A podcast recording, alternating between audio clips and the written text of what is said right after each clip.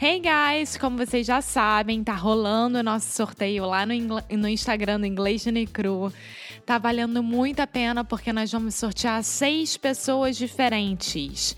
Ou seja, cada uma dessas pessoas vai ganhar um produto do Inglês Cru, nosso, né, claro, e uma outra pessoa vai ganhar um plano do Cambly. Tá muito bacana. Então, você que já segue a gente, já tá rolando lá o sorteio, procura o post oficial participe, veja as regras direitinho, que a gente vai sortear isso no dia 1 de julho. Então você tem bastante tempo para participar, marcar muita gente, compartilhar, vai valer muito, muito a pena. Então é isso. Participa, hein? Estamos esperando você.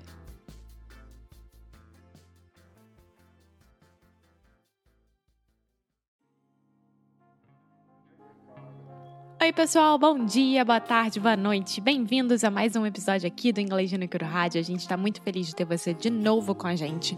E hoje eu vou falar sobre o Cambly. Claro, né? Óbvio, você que escuta a gente desde o princípio sabe que o Cambly é o nosso parceiro querido do coração. A gente não larga eles por nada nesse mundo e vice-versa, o que é maravilhoso.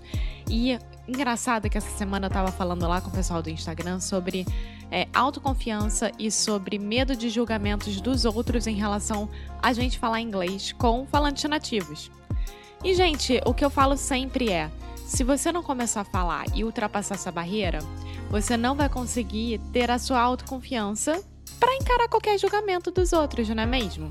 Então, assim, vá lá no Cambly. Vai no cambly.com ou no aplicativo do Cambly, coloca o nosso código em minutos grátis, que é Inglês no Cru Podcast. Dessa forma, você vai poder falar com o professor. Eles estão lá 24 horas por dia, de qualquer lugar do mundo, então não vai ter problema de uso horário nem nada. E dessa forma, você vai começar a ultrapassar essa barreira e parar de travar. Lembrando que você tem que começar a fazer porque nada nesse mundo é de mão beijada, não é mesmo? Então vá lá no Cambly.com ou no aplicativo do Cambly, coloca inglês no micro podcast em minutos grátis. Então é isso. Now on with the show.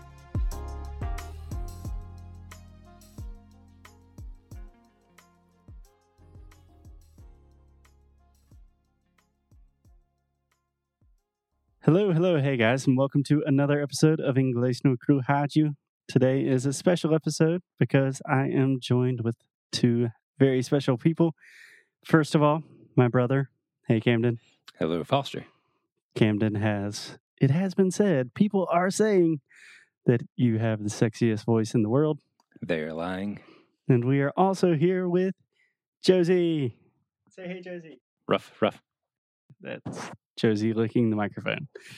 So, Josie is Camden and Christine's dog. She is a Labradoodle. She's big, and I thought it would be cool to talk about her. Nothing better. Cool. So, just to set the scene for everyone, Camden, I am returning to Portugal next week. And sooner than later, Alexia and I would love to adopt a puppy. So I kind of wanted to get your advice, your experience, how things have been going with Josie. So just give me a general rundown of how that process was of deciding to get a dog and all that. If you have the resources to take care of a dog, it is the absolute best thing in the world. And and for us, we knew that we wanted a dog. We both grew up with dogs. We've always had them in our lives, but uh, had always lived in apartments or kind of been transient. And when we moved to Greenville, uh, we had a big backyard, um, and we knew that we wanted a a big dog that we could kind of take on adventures with us. And we were fortunate enough to find Josie. She's an almost two year old Labradoodle. Um, Can you explain what a Labradoodle is and why you chose to get a Labradoodle? Of course. So, a, a Labradoodle is a, a wonderful freak of nature, man made cross between a Labrador retriever and a poodle. The unusual thing about them is that they're hypoallergenic, Mhm. which means that they uh, do not shed allergens. And my wife, Christine, is very allergic to dog hair. So she was never able to have anything but very short haired dogs growing up. Yeah, And- Christine also grew up with a wiener dog, just like Alexia. As She did. She did. Um, but with Josie, she is 75% poodle and doesn't shed at all. So she's a 60 pound fluffy thing. And, you know, with a, with Christine, who's never been able to spend time with a big fluffy dog, you know, now she has one that follows her around 24 hours a day and, and sleeps in between us in bed and um, has just been, you know, our best friend in the world for these last two years. Yeah, and Josie's an awesome dog, and that's such a benefit for people with allergies that normally can't have dogs. You can get a labradoodle. No doubt, and and they are just the sweetest disposition, you know, of a dog. At, at the same time, they have such a tremendous reserve of energy that needs to be burned off every single day. So, one of us is walking her a couple miles each and every day, um, throwing the ball with her as much as possible. I know you and I just got finished with maybe a four mile hike in the 90 degree weather, and she's still running around like yeah, a we bat out just walked seven kilometers with her, and she is still ready to go.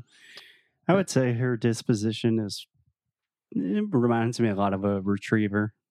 Like, Absolutely, yeah. very happy and goofy and eager to please, and um, you know, never she never gets cross or moody like some little dogs or plenty of cats. get. yeah. Can you think of something maybe when Josie was younger? Like what was something that surprised you that maybe people don't tell you when you're first getting a dog? Yeah, so at the puppy stage, I'm, I'm sure it's the same way with children. You, you don't recognize that they're utterly helpless with without you. So you know, you the earliest you can normally get a puppy in America is Hold up. What you got? Hey, Jesse, Jesse, Jesse, place, Jesse. Quick technical difficulties. Josie is trying to eat some of my mom's stuff. Now she's on the bed and she's going to sit there like a good girl. Still rambunctious at two years old, and we're we're still teaching this fairly young dog new tricks. Um, Yeah, so you were saying when she was a puppy that she's utterly helpless and yeah, so I mean, you, you don't recognize when when you get a puppy at six or eight weeks that you know they have to go outside to use the bathroom every two hours. You know, and that that applies to the middle of the night as well. So. You know, we're going to bed and set an alarm for 1 a.m., then 3 a.m., then 5 a.m. And if you don't, you know, they're going to um, have some accidents indoors. And there's a lot of training that goes in so very early in their life that is necessary um, to raise a good, healthy, happy dog. And, uh, you know, that, that burden is on you as an owner. It's extremely satisfying, but at the same time can be frustrating and make Yeah. for some tireless, you know, days. Yeah, that's something that Alexia and I talk about a lot is don't get a dog unless you are really ready to take care of a dog, both Uh, financially and emotionally. 100%. Yeah. What about what are some things that have maybe not surprised you, but just some of the benefits of having a dog around? Uh, they're innumerable, um, especially for us as as dog people. I think first and foremost, and most people with dogs would recognize this is it's such a comfort to wake up in the morning or come home from work in the evening and see something that is just so excited to see you no matter what. I mean, to be just thrilled and over the moon and it doesn't change. Every single day they're excited to have you. So regardless of whether or not your day's been crummy or difficult whether or not you've been in a bad mood or frustrated you know you you can't get mad at this damn dog. They're just they're just there to play with you and love you and um and and need you. And those are all i think direct benefits that every human you know can can have from from having a pet yeah. and um, your relationship with a pet, but a, a dog specifically, I think can tell you a lot about yourself. You know, your your mood is reflected in that dog. Totally. when you're active and engaged and happy, you know, the dog will be too.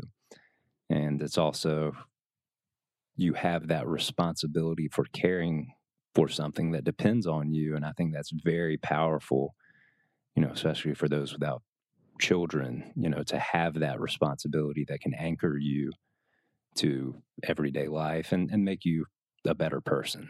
And then that, that I think that's at a very base level. We all need that kind of low grade but important responsibility. Yeah, absolutely. Probably a little bit controversial to say, but I think you should be required to take care of a pet before you take care of a baby. Probably. I would agree 100%. um, and, and there are other ways around that. But for, for us, um, you know, it's, it's taught us a lot about each other and wonderful things, only good things. and, um, you know, the fact that I'm forced to go exercise with this dog every single day is, you know, that's an ancillary benefit that Yeah. um, a lot of a lot of folks don't recognize when they first get a, a pet. yeah, it's good for her, good for you, good for everyone. So, Camden, can we take a beat just for a second? And can I ask you to explain a couple of things? Please. First, you said the phrase over the moon. Can you explain what that means?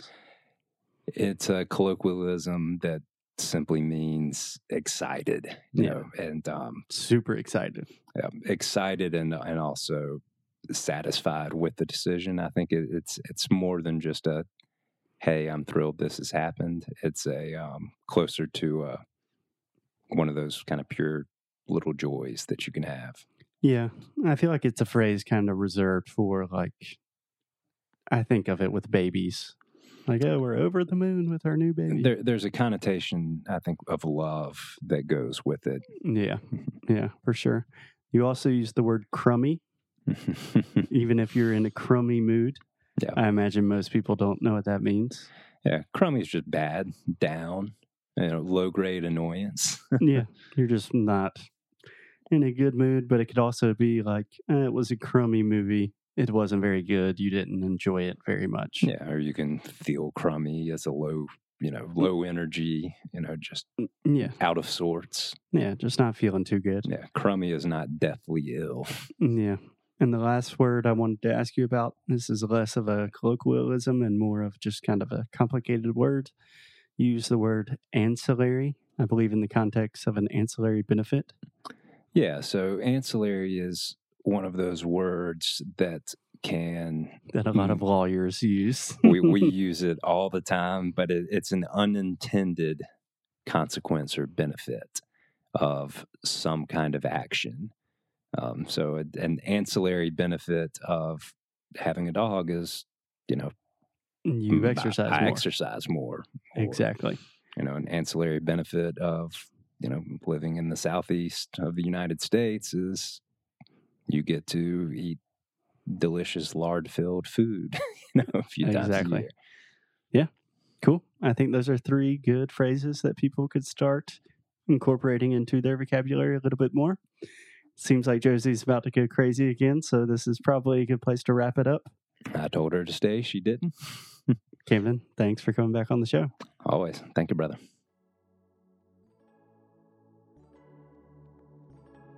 Muito obrigada por ter escutado mais um episódio aqui do Inglês no Micro Rádio, relembrando aquilo que eu estou falando na intro. Ou seja, você pode muito bem participar do nosso sorteio que está rolando lá no Inglês Necru. No, bom, quando eu falo lá no Inglês de Necru, quer dizer no Instagram do Inglês de Necru. Então, nós vamos sortear seis pessoas diferentes, cada uma delas vai ganhar um produto. A gente se juntou junto com Cambly. Quer dizer, a gente virou, Cambly, quer participar? Quero! E é isso, gente. Parceria é a melhor coisa da vida, né? Então, vá lá, porque esse sorteio rola até o dia 1 de julho. Então, tá valendo muito a pena. Procura o- a foto oficial, o post oficial, siga as regras direitinho e você pode ser um dos ganhadores. Muito bom. Então é isso. Te vejo no próximo episódio, hein?